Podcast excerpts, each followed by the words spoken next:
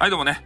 えー、今日はインターネットのお話をしたいと思うんですけれども、えー、インターネットで皆さんですね自己表現いろいろしますよね、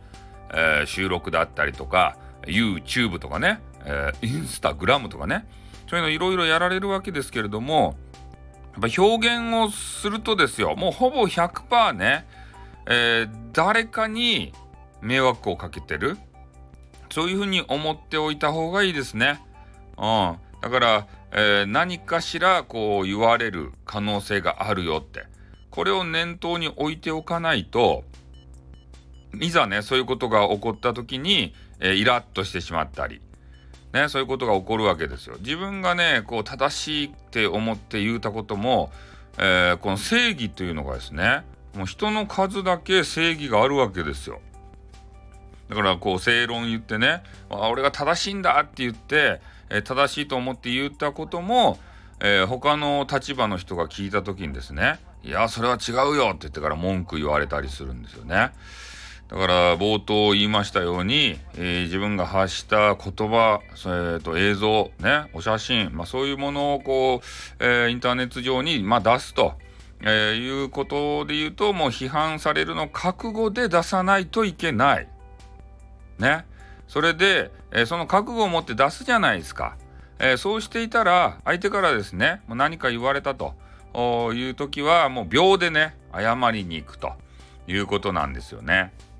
うん。だからまあ、えー、それも、まあ、説明こうししに行ってね、あの表現がちょっと、えー、ね、気に障ったらすいませんっていうような謝り方でもいいですよ。もう全面的にね、自分が、え俺は悪くないんだって言ったら、戦いになってしまいますから、えー、そういう考えのあるということは分かりましたと。でも私はこうこうこうこういう、えー、ことで言ってしまいましたと。気に障ったんなら、えー、すみませんと。それで、えこの、え発言とかね、え収録映像とか、えそういうものが、まあ、えね、もう気に障ってあれだともう消しますんでもう一回言ってくださいねみたいなことで、えじゃあ削除してくださいよってこう言われたらですね、まあ、取り下げた方がいいですね。えー、無用なこの、なんていうかね、争いはこう避けた方がいいんですよ。インターネットは。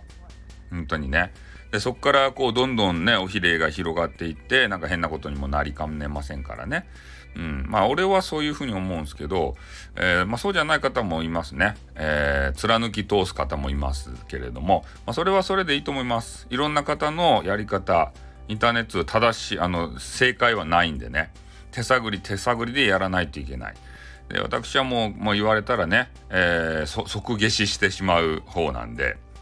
うん、まあ大体そのまあそんなこととかあと注意されたらまあそれに従ってね、えー、やるとか。だから運営さんに注意されたら、えー、運営さんのアドバイスをされた、えー、ように、まあ、やるとかですね、えー、そういうことは気をつけております。あとまあツイッターとかで言うともう、えー、これはちょっと削除してくださいよって言われたらもうねすぐ削除しますね。うん。だからとにかくトラブルをえー、私は避けたいということでありますね。だから、えー、ね、あの再三言いますけれども、とにかく批判されるのを覚悟で、えー、出さんといかん。で、えー、そういう声があったら、そこにはもう真摯にね、こう向き合わんといかん。で無視したらいかんですね。無視が一番いかんですね。だから自分の考えは述べて、ね、それで相手と和解を望むのか、それとも戦いを望むのか、その辺はね、きちっとしていかないと、えー、無視してたらずっとしつこく言われますよ。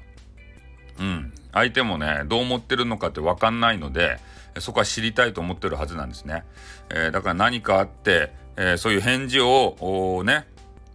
まあメールとかね、このスタイフで言うと、えー、レターですかね、えー、そういうのが、まあ、いただいた場合は、えー、何かしら手立てを考えてね、えお返事していかないといけないなということは思いますよね。うん、だからまあトラブルなんかねいろいろありますよインターネットとにかく。